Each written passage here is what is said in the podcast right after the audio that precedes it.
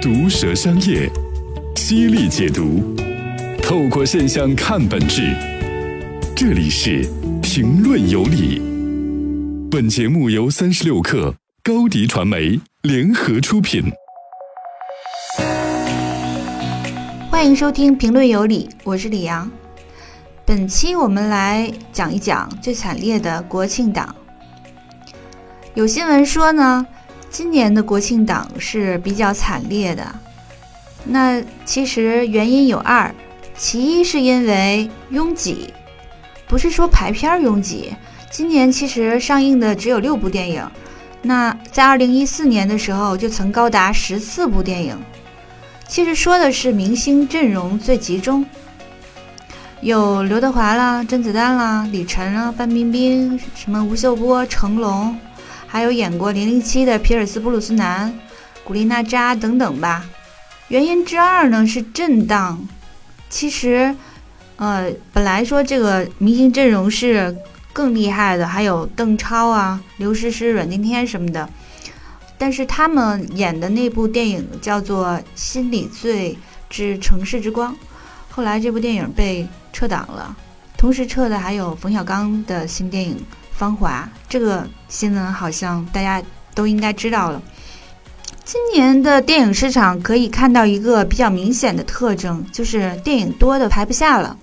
演员都得求着院线。各大明星现在到处做品宣，像范冰冰啊。跟她老公到处去做宣传，跟那个项目路演似的。据说在九月底的一个就是全国的电影推介会上呢，有六十多个制片方轮番向影院的那些老大们敬酒啊，什么抽奖，还发红包之类的。去年情况还不是这样，去年的国庆档呢，不能用惨烈来形容，而是惨败。国庆档在去年的时候出现了十年以来的首次下滑。导致呢，整年的电影市场的增速就只有百分之二，那还是在年底呢，其实突击了一把，排进来好多那个进口的 P 片儿，后来把数字又拉起来了。电影其实是分大年小年的，所以说出现明星的扎堆并没有太稀奇的，但是，呃，据说今年的。整体电影市场到目前为止来看，票房数收入还是很 OK 的。虽然说没有回到那个前几年那种特别夸张的增速呢，但其实应该是比去年要好一些。我觉得就这个新闻热点吧，我们来做一些分析。可能比如说，我从三个方面给大家大概小小的分析和评论一下吧。首先呢，我们来看看为什么会出现档期扎堆呢？一年当中，其实最厉害的档期就是三个，一个是春节、暑期，然后还有国庆档。那其实本来还有个贺岁档，但是贺岁档在中国的那个表现并没有那么强。今年的国庆特殊之处就是说跟中秋节在一起了嘛，然后休八天而不是七天，嗯，但是跟去年的区别就是在于没有那个就是前置的这种干扰因素了，因为去年是因为两个假期离得太近，然后导致呢有一些票房受到了分流的这种影响。我跟我们有一个记者聊天儿，他说，比如说要是谈到一部电影的票房的话，起决定作用的其实除了排片儿，排片儿还是排片儿。也就是说，一部电影的票房会怎么样，跟它获得了哪个档期、多少场次的这种排片是有最直接的关系的。那从这个角度来看，今年的中秋连着国庆这个大档期，肯定是大家都来，呃，来竞争的一个档期了。嗯，从中国的那个影业收入构成来看，跟好莱坞是非常不一样的。中国有百分之九十是要依赖于票房收入的，那美国大概这个是只占到三分之一吧，百分之三十。嗯，还有剩下比较大的，比如说百分之五十来源于 DVD 的这种发行，然后还有衍生品啊，还有就是百分之二十的收入来源于啊付费电视的那个给他们付的费用之类的这种版权费。所以说，呃，我们说那个拍电影这件事儿呢，其实是一个大的赌博，因为票房决定一切。但是好多时候你并不能预先知道它票房是怎么样的，尤其是现在的电影行业越来赌得越凶了。就是趋势是什么？就是说要大家都在做重投入拍大片儿，嗯，拍那种系列剧嘛，比如拍完一再拍二这样子的。好莱坞就是这个趋势，现在在中国也是这样。好莱坞的历史上就曾经有过一些，就是因为一部片子而倒闭的这种电影公司。小的公司就不说了，最典型的可能就是一九七零年代的米高梅，他拍了一部巨片叫做《天堂之门》，后来就因为这部片子巨亏而倒闭了。好莱坞呢，就是从那个时点上从八大变成了七大，然后现在是六大哈。上半年呢，在中国上映的几部好莱坞大片儿，像《加勒比海盗》什么的，就是那几部片子，平均的投入成本都是在二点五亿美元左右，这是一个相当大的数字了。当然，它是全球去放映的嘛，在中国呢，现在就是电影的制作上也是费用越来越高，正在向这个趋势靠拢。但是当然没有那么贵了，比如说那个冯小刚的《芳华》，它的那个制作成本大概在一点三亿人民币左右哈。但这已经算是这个行业里边比较高的了，因为它大概要卖到七亿才能赚回它的这个成本，达到一个盈亏平衡点。待会儿我会在那个下一点里边着重讲一下这个分成的计算的这种方式，分账的这种计算方式。但是就冯小刚这次下档呢，其实应该说是对投资方和制片方造成了一个比较大的一个打击。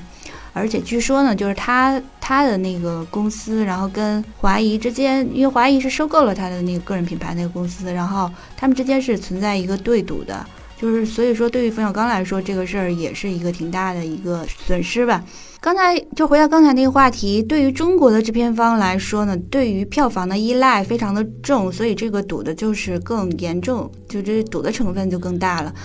所以说，既然票房决定你的生死的话，啊，制片方扎堆儿国庆档这个事儿就是比较好理解了，就是高流量的这种区间嘛。你你按互联网的思维来看的话，嗯，所以电影嗯都想挤进这种大的档期。但是呢，这个中国的这种情况其实也从侧面证明了，呃，这些电影本身他们的号召力是不足的。就比如说吧，如果你能拍出像诺兰那么有号召力的影片的话，我觉得不管你什么时候发，那在你那个时点都会变成一个节日。好，那我们再来谈一下第二个去思考的一个问题，就是制片方的话语权为什么这么差呀？我从国庆档这件事上呢看到了，就是说整个内容产业实际上都普遍在面临的一个事实，那就是渠道为大。在中国呢，这种现象特别的明显，就主要表现为两个特征，一个是做内容的不如做平台的，然后第二个特征呢，就是渠道到最后一定会做内容。我我这个其实不是在完全是在拿中国作为举例，而是你从好莱坞啊或美国的一些历史上是可以做出相应的一些判断的。做内容不如做平台，这个比较好解释吧，因为你比方说我所在的这个传媒行业。现在自己来采写新闻呢，就不如，啊，人家做平台的，对吧？就是把内容做大，然后汇聚过来，然后他们的广告收入是更多的。比如今日头条今年的收入预期超过百亿不成问题。呃，但是其实你要看这些媒体呢，活的都比较惨淡，然后有几个能收入过亿呢，对吧？自己生产内容。这个是一个风险比较高的，它像一个农耕型的这种生意。那其实好莱坞虽然说我们定义它是一个电影工业，但它的核心也还是人，编剧啊、导演啊、演员啊，只要是以人为核心呢，通常就是它在复制和扩大规模方面难度就比较大。比如说你拍一个镜头，比如我们可能。就是会参观过一些拍那种小短视频或者是一些广告片之类的吧，你会发现好多人就是都耗在那儿，然后灯光啊、摄影啊，然后旁边那些道具啊，然后那个反复的去试一道光线角度啊，然后还一一个镜头要试好多条，就是它还属于效率。没有那么高的一个一个产业。举例说，其实就是比如说像现在内容创业的，像二更这样的一个公司，那它从产品品质来看也是比较好的这种内容创业公司了。但是呢，它仍然是属于创意的这种产业，就是你每增加一条，就是。或者说你每增加一定规模的收入吧，那你其实相应的人力成本就要随着这个做一定比例的上浮。那其实就等于说是你不能够实现像互联网所谓的那种指数型的增长，就缺乏一个杠杆。所以说呢，其实嗯，制片方都会就是往那个产业链下游去走。反过来说吧，就是那些做渠道的通常也会往上游走。那我们接下来解释这个事儿，就是你去看电影的这种产业链，它是大概分成三到四个环节吧。啊，电影制作。然后发行，然后院线再加上影院，院线和影院之间可能有一个批发和那个什么的关系。呃，你从那个好莱坞的历史上来看的话，就是，呃，假如是不加控制的话，那最终这个产业链就一定会出现融合，因为只有垄断才能达到这个产业的利润最大化。比如说一个大的集团，它既制作又发行，然后还有自己的院线。